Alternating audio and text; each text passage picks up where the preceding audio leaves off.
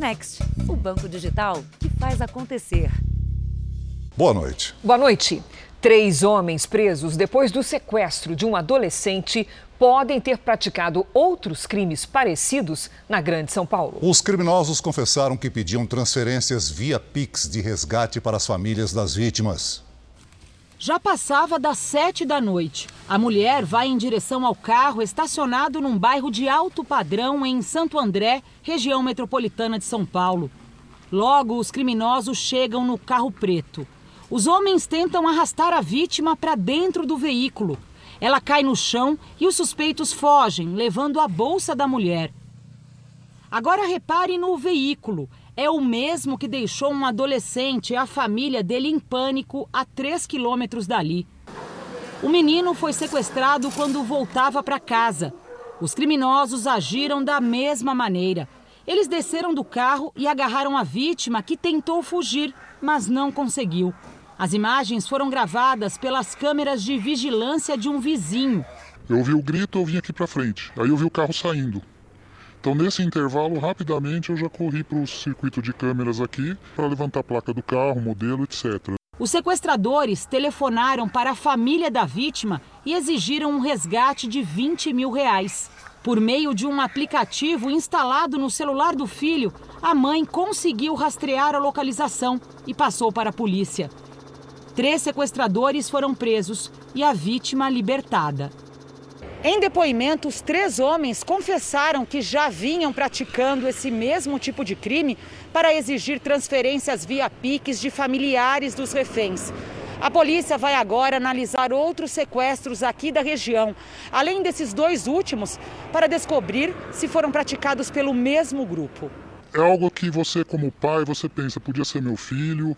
É uma situação muito delicada mesmo, visto o índice de violência que a gente está vivendo aqui. Veja agora outros destaques do dia. Putin diz que não quer guerra e promete retirar parte das tropas da fronteira com a Ucrânia.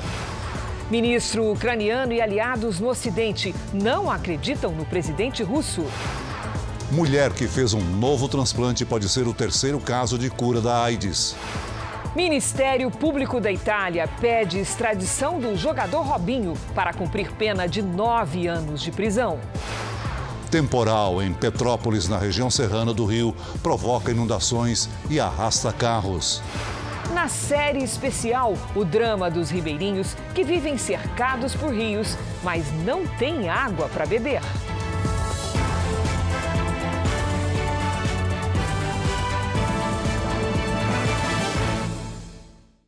Oferecimento Bradesco. Pague do seu jeito.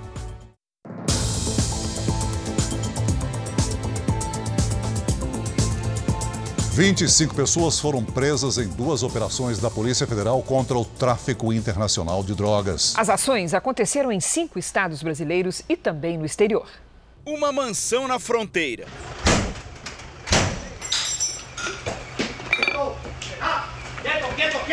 A casa luxuosa fica no Paraguai. No mesmo local, carros importados, armas e quase um milhão de reais em notas falsificadas. Foi o que a Polícia Federal, com o apoio de autoridades de outros países, conseguiu apreender numa mega operação contra o tráfico de drogas. Teve início a partir da notícia de atuação de uma célula de um grupo estrangeiro no Brasil voltado ao tráfico de drogas. As ações aconteceram em cinco estados e três países. Uma investigação bem complexa, mapeando desde a, internalização de cocaína no Brasil, a logística no plano interno e a exportação para países europeus.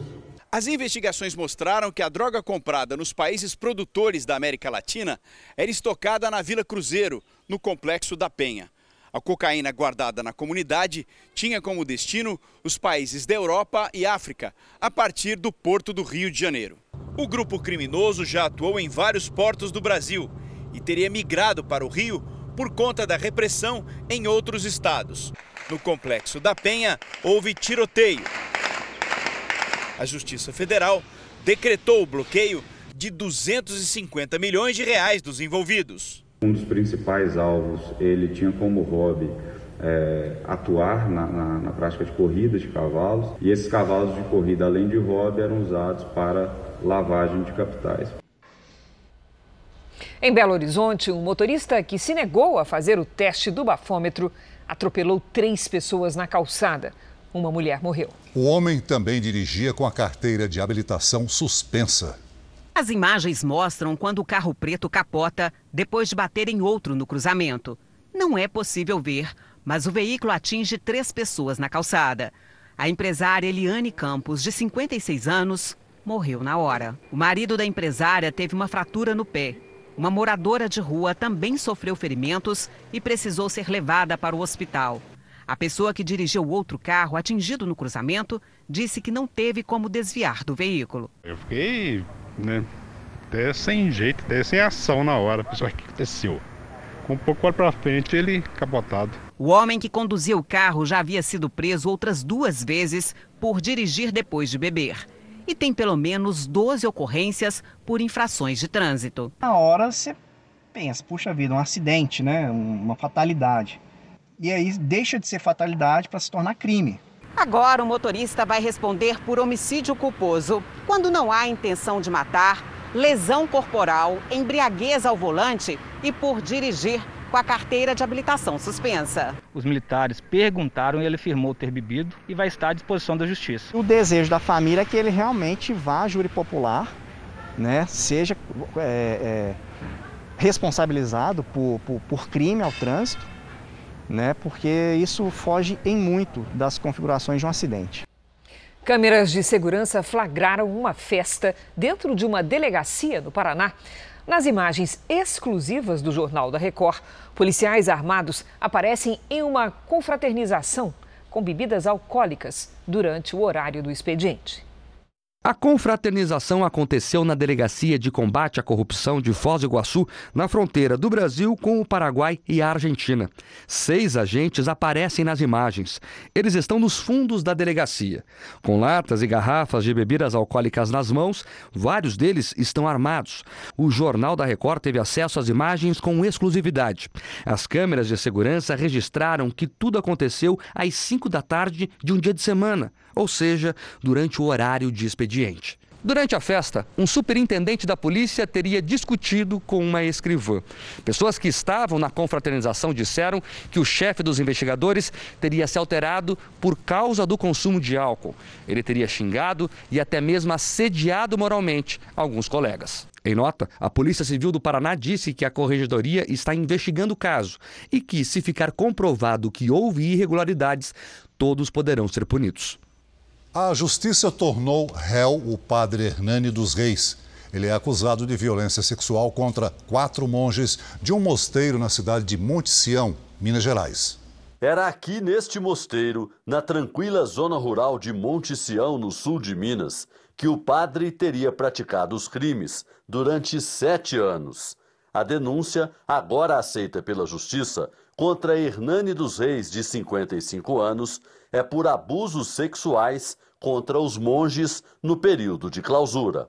O processo corre em segredo de justiça. A investigação concluiu que os abusos teriam acontecido toda vez que o padre tinha a oportunidade de ficar sozinho com as vítimas. O padre ele ia diminuindo a resistência psicológica das vítimas e conseguia convencer elas a praticar relação sexual. Teve casos em que o padre levava, separava um dos monges que ele estava querendo é, levava, tipo, fazer compra para o mosteiro lá em Campinas, acabavam, acabava dando uma desculpa é, para dormirem lá, reservava hotel e acabava tendo relação no hotel é, em que eles ficavam hospedados. Assim que as denúncias surgiram, o religioso pediu afastamento da função na Igreja Católica. Ele alegou crise vocacional e em 2018 foi oficialmente desligado. No ano passado, quando o ex-padre foi indiciado, o Jornal da Record procurou uma das vítimas, que preferiu não gravar entrevista. É desgastante, entendeu? Tocar nesse assunto depois desse tempo todo, né? Vamos deixar a história andar para frente agora. Hoje, Hernani dos Reis estaria trabalhando como psicanalista na cidade de Franca, interior de São Paulo. Nossa equipe foi até o local. Mas a senhora não sabe me dizer se ele continua atendendo aqui? Não sei te informar. O padre pode pegar até seis anos de prisão. Procurado várias vezes pelo Jornal da Record, ele não quis falar sobre as acusações. Na Itália, grupos ligados a vítimas de pedofilia querem uma investigação independente na Igreja Católica. O movimento iniciado em Roma é organizado por defensores das vítimas de abusos sexuais que exigem um inquérito isento sobre o acobertamento da igreja em relação às denúncias contra padres e representantes do Vaticano. A instituição é acusada de interferir nos processos criminais e até na cobertura pelos meios de comunicação. A busca é por uma investigação independente, como já acontece em outros países aqui da Europa, mas acima de tudo por justiça. Aqui em Portugal, por exemplo, em apenas um mês de trabalho, a comissão já recebeu mais de 200 denúncias de abusos sexuais cometidos por representantes do catolicismo. Alemanha, Espanha e França também já começaram a abrir os arquivos da Igreja Católica para investigadores que não têm qualquer relação com a instituição. Só na França foram identificadas cerca de 330 mil crianças que foram abusadas sexualmente por padres e funcionários da igreja ao longo de 70 anos. Na Itália, os organizadores lutam para que toda a verdade venha à tona mesmo com o enorme peso político, econômico e social que a Igreja Católica tem no país. De volta ao Brasil, em cinco estados do país, um decreto exige que alunos da rede pública de ensino apresentem comprovante de vacina para frequentar as escolas. Os pais têm um prazo de 60 dias para vacinar os filhos. Hoje foi o dia do Eduardo, de 10 anos, tomar a primeira dose da vacina contra a Covid. Eu acho importante, né, por causa que vacinar é a melhor maneira da população se proteger do vírus, né? Agora a mãe se sente mais segura. A princípio eu estava com medo de vacinar ele porque ele tem asma, só que a importância da vacina também, no caso dele contrair a doença, seria uma reação pior, né? A Nicole também trouxe a irmã Sofia, de 7 anos, para tomar a dose infantil contra a Covid. É uma coisa que a gente não tem controle, então o certo é todo mundo se vacinar mesmo. Em São Paulo, 51% das crianças com idade entre 5 e 11 anos já tomaram a primeira dose. No país já são mais de 28%. Além de São Paulo, Bahia, Ceará, Pará, Paraíba e Piauí contam com decreto para exigir a vacina das crianças matriculadas na rede pública de ensino. Pelo decreto, num primeiro momento, aquelas crianças que não forem imunizadas não podem ser impedidas de frequentar as aulas. Mas 60 dias após o início da medida, se os pais se recusarem a apresentar o cartão de vacinação, a escola é obrigada a comunicar o fato ao Ministério Público, Conselho Tutelar e autoridades sanitárias. As escolas particulares em São Paulo também devem seguir a mesma orientação. Nós sabemos que a criança ela não tem culpa, ela não tem o livre-arbítrio de, de ela falar, eu quero ser vacinada. Quem tem que fazer isso é o pai, a família, o responsável pelo, pelo menor. Essa mãe que prefere não se identificar diz que cumpre todas as medidas sanitárias. Na casa dela, os adultos foram vacinados, mas o filho de 11 anos, que está na sétima série, ainda não foi imunizado. Na minha opinião, é um decreto, não é uma lei que nos obriga a vacinar nosso filho. Eu acho importante, porque não adianta um vacinar e o outro não. Então, é uma doença que não vai ter controle se todos se conscientizar, né? Então, a população, as mães, têm que ter consciência de que é importante a vacina.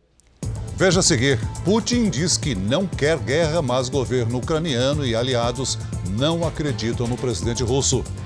E na série especial sobre a ilha do Marajó, o drama dos moradores que vivem cercados por rios, mas não têm água para beber.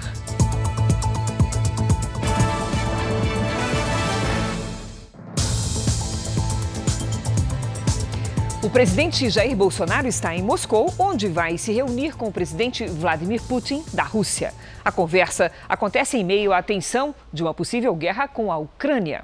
Então vamos ao vivo até Moscou. Quem tem as informações sobre esse encontro é o repórter, o nosso enviado especial, Tiago Nolasco. Boa noite, Tiago. Que linda paisagem que você tem atrás de você. É, quais são os rigores aí? Qual é o rigor exigido pelo governo da Rússia com relação à prevenção à Covid-19?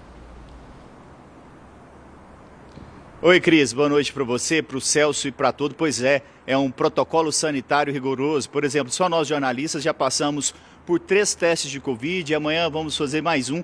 Isso só para cobrir a declaração imprensa dos presidentes Bolsonaro e Putin. Eu estou aqui em frente ao Kremlin, que é a sede do governo russo, esses muros vermelhos que a gente é acostumado a ver em filmes. O encontro entre os dois presidentes vai ser num prédio que fica dentro dessa fortaleza. O presidente russo, Putin, que hoje recebeu um aviso importante do presidente norte-americano, Joe Biden disse que se a Rússia invadir a Ucrânia, sofrerá com fortes sanções econômicas. O presidente Bolsonaro chegou à Rússia em meio a essa tensão diplomática e nesse primeiro dia visitou a capital Moscou. Veja na reportagem. Como é tradição em visitas oficiais, o presidente Jair Bolsonaro foi recebido com honras militares. No primeiro dia em Moscou, Bolsonaro visitou o Kremlin, que serve como residência oficial do presidente russo. Na quarta-feira, o presidente irá se reunir com Vladimir Putin em dois momentos. Primeiro em uma reunião privada e depois no almoço. Jair Bolsonaro também vai participar de um evento com empresários dos setores de energia e agronegócio. A crise entre a Rússia e a Ucrânia também deve ser tema da conversa entre os presidentes. A expectativa de nossos diplomatas com quem eu conversei é de que Vladimir Putin apresente o posicionamento russo. O presidente Jair Bolsonaro não deve se aprofundar no tema, já que os objetivos do Brasil aqui em Moscou são a ampliação das parcerias comerciais e militares, o posicionamento do Brasil a favor da integridade territorial da Ucrânia já foi apresentada no Conselho de Segurança da ONU, onde o país ocupa um assento provisório. Jair Bolsonaro é acompanhado por cinco ministros. Braga Neto, ministro da Defesa, afirmou nesta terça-feira que o Brasil tem interesse dos dois lados e a visita à Rússia não irá atrapalhar os planos de fazer parcerias na área militar com a OTAN, a Aliança Militar do Atlântico Norte, liderada pelos Estados Unidos. Hoje, Vladimir Putin anunciou a retirada de parte das tropas russas da fronteira com a Ucrânia. O anúncio feito pelo ministro da Defesa do país não fala em quantos soldados vão retornar para a base. 130 mil estão na região de fronteira. Desde a semana passada, os Estados Unidos alertam para uma invasão a qualquer momento, o que ainda não se confirmou. Vladimir Putin também falou que está pronto para seguir o caminho das negociações, mas não aceitará a ampliação militar dos países do Ocidente até as fronteiras russas. As afirmações foram feitas ao lado do chefe de Estado alemão. Olaf Scholz saudou a retirada de algumas tropas russas de perto da Ucrânia e afirmou que as opções diplomáticas para evitar a guerra não foram esgotadas. Apesar dos sinais positivos, outros países, como o Reino Unido, esperam para ver se a boa vontade dos russos veio mesmo para ficar. E de Moscou, nós vamos agora diretamente a Kiev, a capital da Ucrânia. Ucrânia também ao vivo, porque lá o anúncio de retirada de militares russos da fronteira foi recebido com cautela. Vamos falar com os nossos enviados especiais a Kiev, Leandro Estoliar e Luiz Felipe Silveira, que são na capital do país. Boa noite, Leandro. O pessoal não está acreditando muito na promessa do Putin, é isso mesmo? Oi, Cris. Boa noite para você, boa noite para o Celso. Exatamente isso. Os ucranianos não acreditam nas notícias que vêm do governo russo. O presidente da Ucrânia, Volodymyr Zelensky, falou em rede nacional de televisão. Zelensky decretou que essa quarta-feira, dia 16 de fevereiro, será o Dia da União Ucraniana. Ele afirmou ainda que a Ucrânia vive uma guerra sistêmica em várias frentes: política, militar, diplomática, econômica e virtual. De acordo com o Ministério da Defesa ucraniano, as forças de ocupação russas violaram por sete vezes o acordo de cessar fogo na fronteira só nas últimas 24 horas. Os ataques teriam sido feitos com metralhadoras pesadas e lançadores de granadas antitanque. Os relatos são de dois militares ucranianos feridos, um deles em estado grave. Nós conversamos nessa terça-feira com dois ex-militares do exército ucraniano que lutaram nas fronteiras com a Rússia para saber como eles encaram aí as notícias da retirada das tropas da região. Veja na reportagem. A retirada de parte das tropas russas da fronteira soou na Ucrânia como uma notícia produzida pelo Kremlin. O ministro das Relações Exteriores ucraniano publicou numa rede social: Na Ucrânia temos uma regra. Nós não acreditamos no que ouvimos, acreditamos no que vemos. Dmitro Kuleba pediu provas da retirada das tropas. Oleg é veterano da Guerra de Donbas, no leste da Ucrânia, e hoje ajuda os militares que continuam no fronte, enviando dinheiro e mantimentos. Ele desconfia das informações divulgadas pela Rússia. Infelizmente, a guerra continua. Ela não acabou, acredita o ucraniano que combateu na fronteira. O presidente ucraniano Volodymyr Zelensky usou a internet para agradecer ao primeiro-ministro canadense Justin Trudeau pelo pacote de meio bilhão de dólares de ajuda à Ucrânia. Zelensky também agradeceu ao governo norte-americano, que aprovou o envio de quase 3 bilhões ao país para ajudar na defesa das fronteiras. Mais de 14 mil mortos, 30 mil gravemente feridos. Apesar da Rússia negar o confronto com a Ucrânia, essa é a estimativa da ONU para a quantidade de vítimas na guerra entre os dois países, desde 2014. Os ucranianos expõem as fotos de civis e militares mortos nessa disputa para que o rosto de cada um deles nunca seja esquecido. Olex caminha com dificuldade depois de ser baleado na fronteira com a Rússia. Ainda convive com um fragmento de bala no coração e se emociona ao ver a foto dos amigos mortos nos conflitos. Quando pergunto se pode haver uma guerra, ele diz que a guerra já acontece há oito anos. Eu via pessoalmente os russos lá no leste. Eles matavam meus irmãos e irmãs. A Rússia é agressora aqui. Nós estamos defendendo a nossa terra, diz o veterano de guerra. Os ataques russos, que acontecem desde 2014 na fronteira, deixam um rastro de destruição no lado ucraniano. Este vídeo, gravado por um militar, mostra como ficou a região de Lugansk depois de um míssil que a Rússia negou ter disparado. Uma fonte no exército ucraniano disse que as tropas russas continuam nas fronteiras, ao contrário do que foi anunciado pelo governo russo. Os ucranianos falam em uma guerra híbrida, que significa uma ação simultânea de exercícios militares nas fronteiras e no mar e a produção de notícias falsas na internet. Ambos atrapalham a economia ucraniana. O site do Ministério da Defesa da Ucrânia foi invadido por hackers nesta terça-feira e saiu do ar as Forças Armadas investigam de onde veio o ataque cibernético. A principal hipótese é de que tenha sido provocada uma sobrecarga de acessos para derrubar o site. Dois grandes bancos locais deixaram de realizar transações. Enquanto a Rússia usa estratégias modernas para barganhar com o Ocidente, os ucranianos se protegem como podem para evitar um prejuízo ainda maior. Você quer saber mais detalhes, saber como é que está sendo o dia a dia com material exclusivo dos nossos repórteres Leandro Stoliar e Luiz Felipe Silveira? É só acessar o portal r7.com. Veja a seguir: temporal arrasta carros, inunda ruas e provoca estragos na região serrana do Rio de Janeiro. E na série especial, as margens do rio Marajó, em plena Amazônia, ribeirinhos não têm acesso à água potável.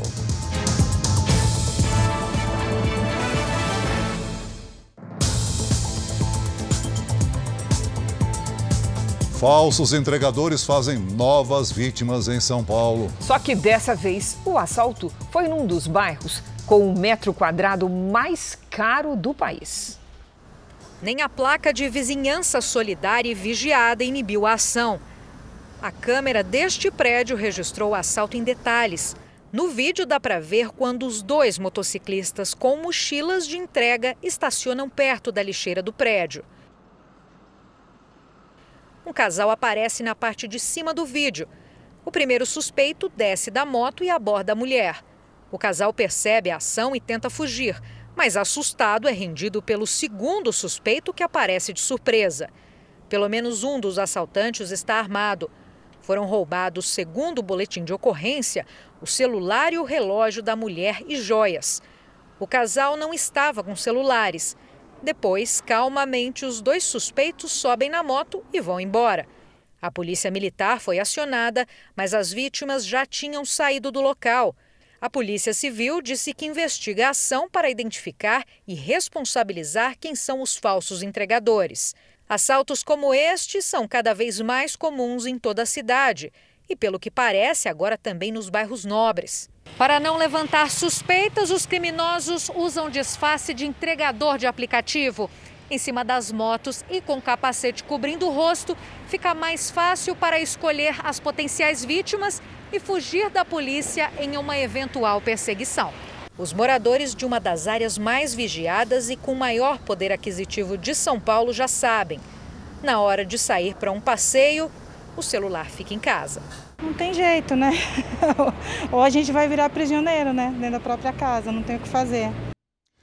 O Ministério Público da Itália pediu que o jogador Robinho cumpra na Europa a pena de nove anos em regime fechado pela condenação por estupro, mas a lei brasileira impede que isso aconteça.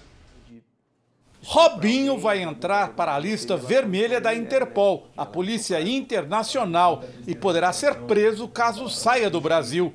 De acordo com o jornal italiano La Repubblica, o Ministério Público de Milão pediu que o governo do país requisite a extradição do jogador. Segundo esta advogada, é um pedido que já tem resposta. A Constituição impede é, a extradição de brasileiros natos. É, e isso faz com que, enquanto ele estiver no Brasil, ele é um cidadão livre. Ele não tem nenhuma questão penal no Brasil. Robinho e cinco amigos foram acusados de estupro coletivo contra uma mulher de 23 anos de idade numa casa noturna de Milão em 2013. Quatro deles deixaram o país e não responderam ao processo. Robinho e Ricardo Falco foram condenados a nove anos de prisão a sentença foi confirmada pelo mais alto tribunal da Itália. O advogado da vítima, uma mulher albanesa, disse que para ela tanto faz se Robinho for punido na Itália ou no Brasil. O Ministério da Justiça italiano tem o poder de provocar o Ministério Público brasileiro para que o ex-jogador seja processado aqui pela mesma acusação feita contra ele na Itália. As provas que foram produzidas lá podem ser enviadas à Justiça Brasileira. É, em tese, é um caso em que a lei é, penal se aplicaria no Brasil, ele poderia ser processado aqui novamente. A justiça daqui analisaria todo o caso do zero e a pena poderia ser ainda maior, chegando até 15 anos de prisão. Mas o processo seria longo. Os advogados de Robinho e Ricardo Falco foram procurados mas não quiseram se pronunciar sobre o assunto. O pedido de extradição ainda não chegou ao Brasil. A embaixada brasileira na Itália deve receber o documento e encaminhar ao Ministério das Relações Exteriores, que na sequência acionará o Ministério da Justiça e Segurança Pública. A Polícia Federal indiciou a falsa enfermeira que foi descoberta em um caso de vacinação clandestina em Belo Horizonte. Ela vai responder pelos crimes de estelionato e associação criminosa. O caso aconteceu em março do ano passado. Naquele momento, só idosos estavam sendo vacinados, de acordo com o calendário do Ministério da Saúde. As imagens mostram empresários do setor de transporte em uma garagem de ônibus na capital mineira. Cláudia Mônica Torres, a falsa enfermeira, aparece aplicando supostas vacinas contra a Covid. As doses foram compradas por 600 reais, mas a investigação apontou que as pessoas caíram num golpe. O material analisado constatou que a substância aplicada seria soro fisiológico. Além de Cláudia Torres, foram indiciados o companheiro e o irmão dela, dois filhos e um amigo da família. As festas de rua estão proibidas em toda a Bahia. O governo do estado decidiu reforçar as medidas de restrições por mais duas semanas. O objetivo é evitar as aglomerações registradas nos blocos de carnaval que já começaram a se apresentar em Salvador. O bloquinho de carnaval encheu as ruas do centro histórico de Salvador no fim de semana.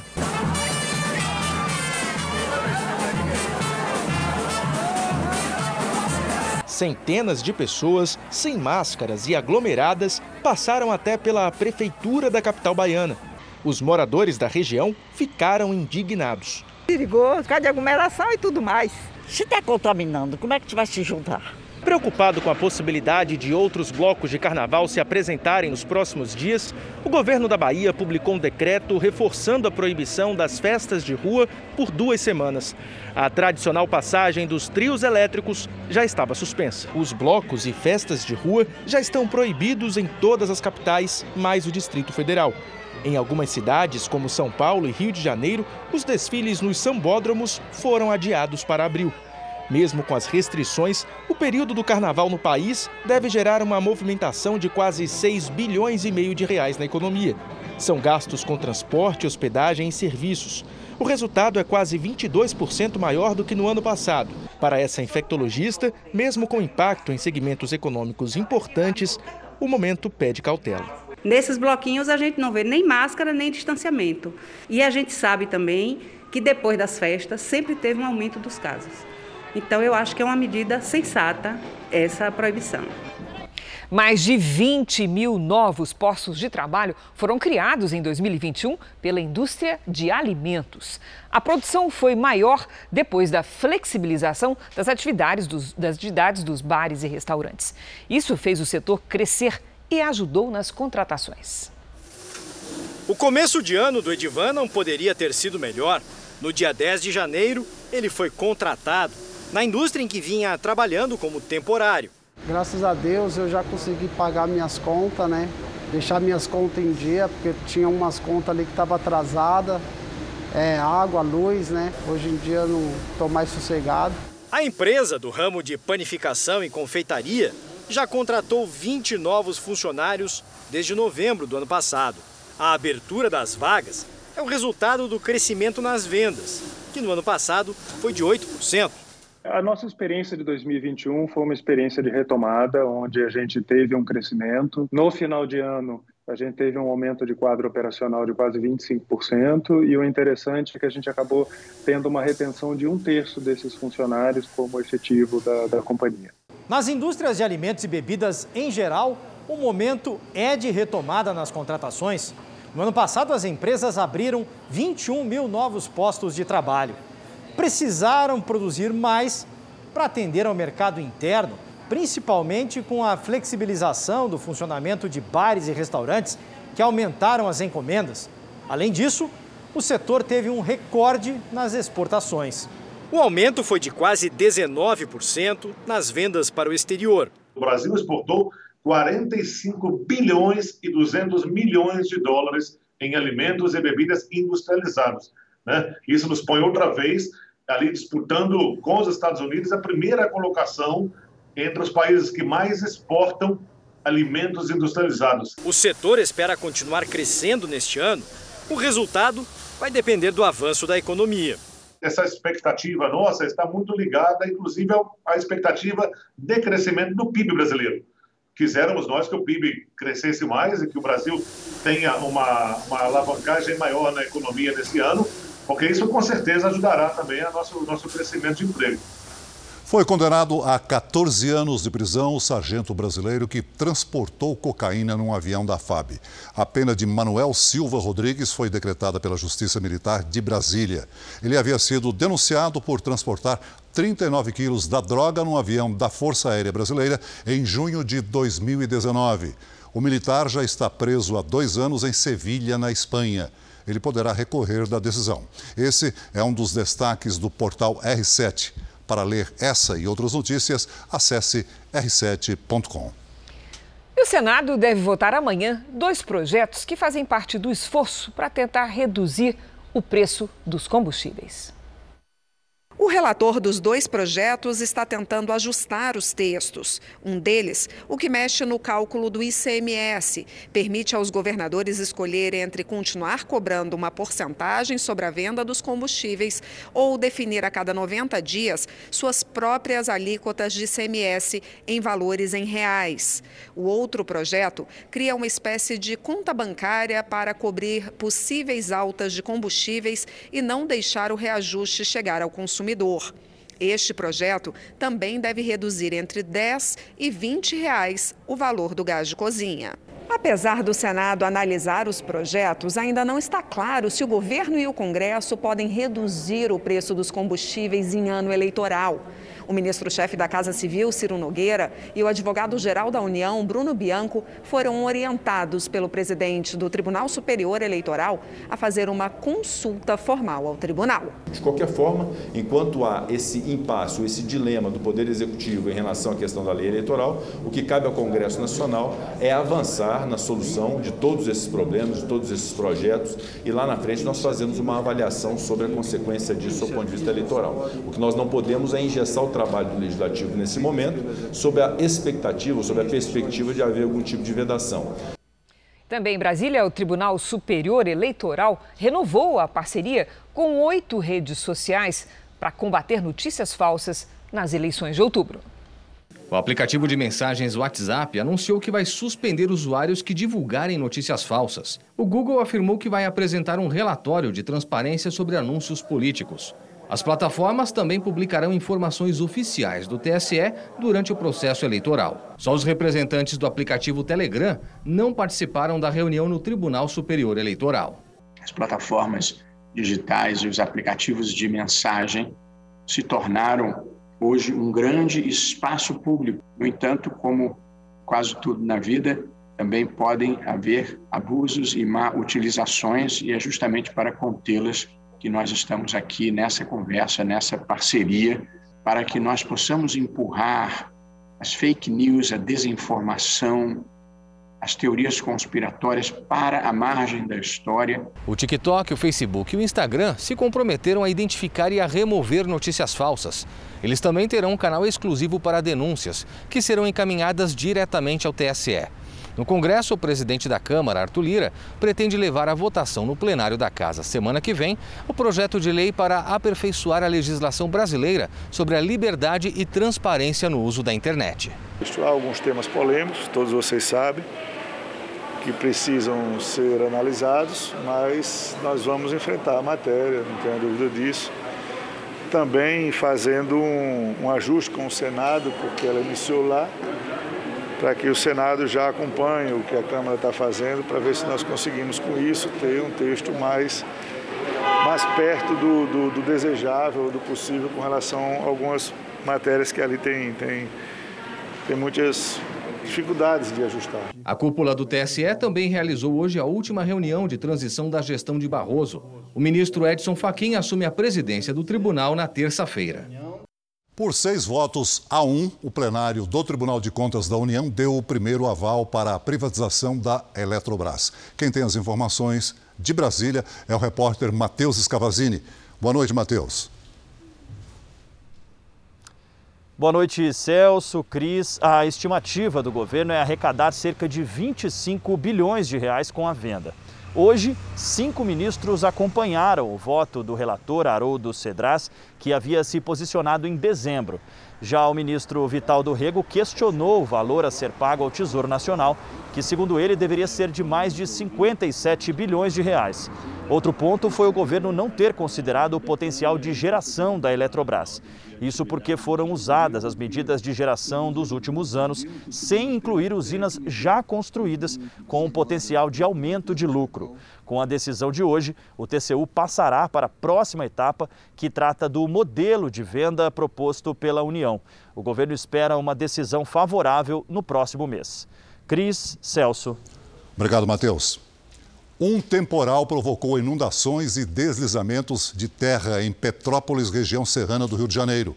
A morte de pelo menos uma pessoa foi confirmada. Boa noite, Pedro Paulo Filho. Qual é a situação aí nesse momento? Olha, Celso, ainda chove em algumas regiões da cidade. Uma boa noite para você, boa noite a todos. Em seis horas, choveu mais do que era esperado para o mês inteiro em Petrópolis. Foram registradas 49 ocorrências por deslizamentos de terra. As ruas de acesso ao centro da cidade foram fechadas e o fornecimento de energia suspenso em algumas regiões. A correnteza arrastou carros e pegou motoristas de surpresa. A água subiu rapidamente e invadiu lojas nesse mercado chegou à altura dos joelhos dos funcionários. A Defesa Civil acionou sirenes de alerta em todas as áreas de risco. Ainda não há informações confirmadas sobre desaparecidos, desabrigados ou desalojados. E agora há pouco, a subida do rio para a região serrana foi fechada. Celso e Cris. Obrigada, Pedro Paulo. Vamos com a previsão do tempo para saber com a Lidiane Sayuri se vem mais chuva na região serrana do Rio nos próximos dias. Olá, Lid, boa noite. Boa Como é que noite, vai ser Cris. a situação lá? Olha, vem mais chuva sim, não só para o Rio de Janeiro, viu? Boa noite para você, para o Celso, para quem nos acompanha, para outras partes do Sudeste também. Uma frente fria passa pela região e não deve avançar muito nos próximos dias. Nesta quarta-feira, um novo corredor de umidade se forma entre o Rio de Janeiro e o Acre. Até o fim de semana tem previsão de chuva acima da média e o risco de alagamentos, enchentes e deslizamentos é alto em Minas Gerais, no Espírito Santo, no Vale do Paraíba, em Goiás e também Mato Grosso. No norte e no nordeste, chuva rápida sem transtornos. Apenas no sul, tempo firme. E pode gear mais uma vez nos pontos mais altos das Serras Gaúcha e Catarinense. Neste verão já geou 10 vezes, sendo três delas em fevereiro. A mínima prevista para esta quarta é de 5 graus. À tarde, calorão. Máxima de 32 graus em Porto Alegre e em Salvador. No Rio de Janeiro faz 27. Em Cuiabá, 33 e até 30 em Manaus. Em São Paulo, quarta-feira de sol com 29 graus. Na quinta até pode chover, mas de forma rápida e isolada. Faz até 28. E a partir de sexta o tempo muda com chuva e friozinho. Tempo delivery. A Rosângela e a mãe estão de olho na previsão para a cidade de Pirapora do Bom Jesus, que fica no interior de São Paulo, Lid. Olha só, as duas aí na tela, muito bem, meninas. Ó, preparem-se para uma quarta-feira quente de tempo firme, com máxima de 29 graus em Pirapora do Bom Jesus. Já na quinta noite, o tempo muda e começa a chover, máxima de 31. Na sexta, será chuvosa e mais fria, com 25 graus. Agora é a Vera que pergunta se vai chover em Araponga, no Paraná. Vamos lá. Olha, Vera, vai chover, mas em pouca quantidade aí em Arapongas, viu? Até sexta-feira tem chance de pancadas em pontos isolados à tarde. Na quarta e na quinta faz até 32 graus. Aí, na sexta, máxima de 31. Participe do Tempo Delivery pelas redes sociais. Mande a sua mensagem com a hashtag você no JR. Boa noite, gente. Obrigada, Lidy. Até amanhã, Lidy. Até. Morreu hoje em São Paulo o cineasta Arnaldo Jabor. Ele tinha 81 anos. O carioca Arnaldo Jabor estava internado num hospital desde dezembro do ano passado, quando sofreu um acidente vascular cerebral. Foram mais de 50 anos dedicados ao cinema. Atuou em várias áreas e dirigiu filmes premiados em festivais da França e da Alemanha. Também trabalhou como jornalista e escritor. Jabor deixa três filhos e quatro netos. Com um tratamento inovador, uma mulher é a terceira paciente no mundo a ser curada do HIV. O estudo traz esperança para 38 milhões de pessoas que vivem com o vírus da AIDS. Os médicos usaram células-tronco retiradas do sangue do cordão umbilical de um doador parcialmente compatível. Durante o transplante das células, a paciente também recebeu sangue de um parente próximo para aumentar as defesas imunológicas do corpo. Ela não teve a identidade revelada. A paciente foi diagnosticada com HIV em junho de 2013 e passou a usar medicamentos antirretrovirais para controlar o vírus. Quase quatro anos depois, foi diagnosticada com o tipo mais grave de leucemia. Três anos depois do transplante, ela deixou de tomar os medicamentos e, após pouco mais de um ano, não apresentou mais sintomas do vírus nos exames de sangue. Segundo os cientistas, a cirurgia abre um novo horizonte para a cura do HIV. Mas ainda é preciso entender melhor como o sangue do cordão umbilical age no corpo. É isso que diferencia esse tratamento dos outros dois casos de pacientes curados no mundo. Timothy Ray Brown e Adam Cacilheiro receberam transplantes de medula óssea de doadores que tinham uma mutação que bloqueia o HIV e foram curados. Mas sofreram efeitos colaterais graves, incluindo a chamada doença do enxerto contra o hospedeiro, que faz com que as células do doador ataquem o corpo de quem as recebeu. Os dois pacientes também tinham câncer. Pelo menos sete pessoas morreram após um barco de pesca espanhol naufragar no leste do Canadá. Três pessoas sobreviveram, mas as equipes de resgate ainda procuram por outras 14 que estão desaparecidas. As fortes ondas e a visibilidade reduzida atrapalham as buscas. A família da diretora Halina Hutchins afirmou hoje que vai processar o ator Alec Baldwin. Ele foi o responsável por disparar a arma que matou a cineasta. Na ação movida contra o ator e outros integrantes da produção, a família alega que a imprudência e o corte de custos levaram à morte da diretora de fotografia. Além dela, o diretor do filme, Joel Souza, ficou ferido enquanto Baldwin ensaiava uma cena com uma arma real carregada. E aqui em São Paulo, visitantes de um dos mercados mais famosos da cidade reclamam das práticas abusivas dos vendedores. Na hora de pagar, muitos clientes se assustam com o preço das frutas. Mesmo assim, se sentem forçados a levar o produto. A variedade é tanta que enche os olhos. Dá vontade de comer quase tudo por aqui. Viviane mora no Tocantins. Ela esteve em São Paulo no ano passado a trabalho e aproveitou para conhecer um dos principais pontos turísticos da cidade, o Mercado Municipal. Ficou encantada com as frutas exóticas e provou algumas, mas a surpresa veio na hora de pagar. Quando ele pesou, veio surpresa, né? Deu 170 reais, uma bandejinha pequena de, né?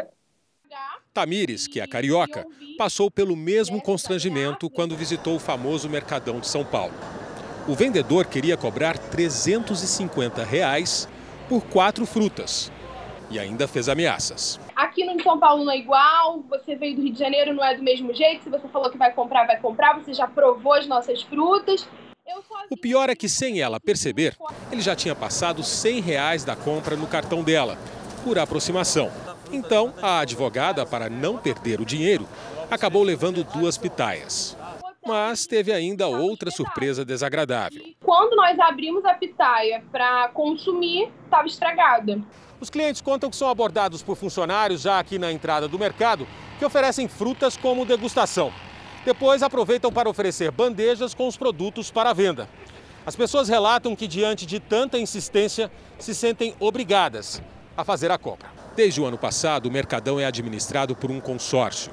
O presidente do grupo afirma que os acusados de aplicar o golpe das frutas já estão sendo punidos. Ao menos 10 donos de barracas foram multados e advertidos.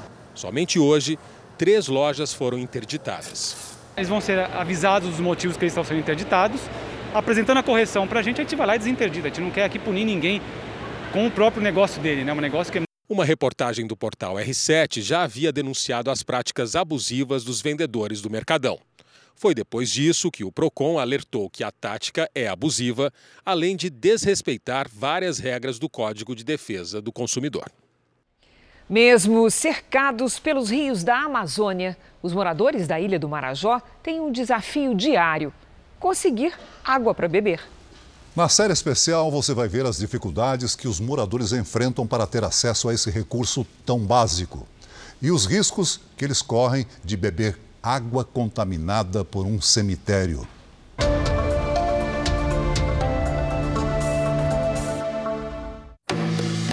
O banho acontece assim, na beira do igarapé. Poderia até ser uma cena exótica da vida na Amazônia, mas não é.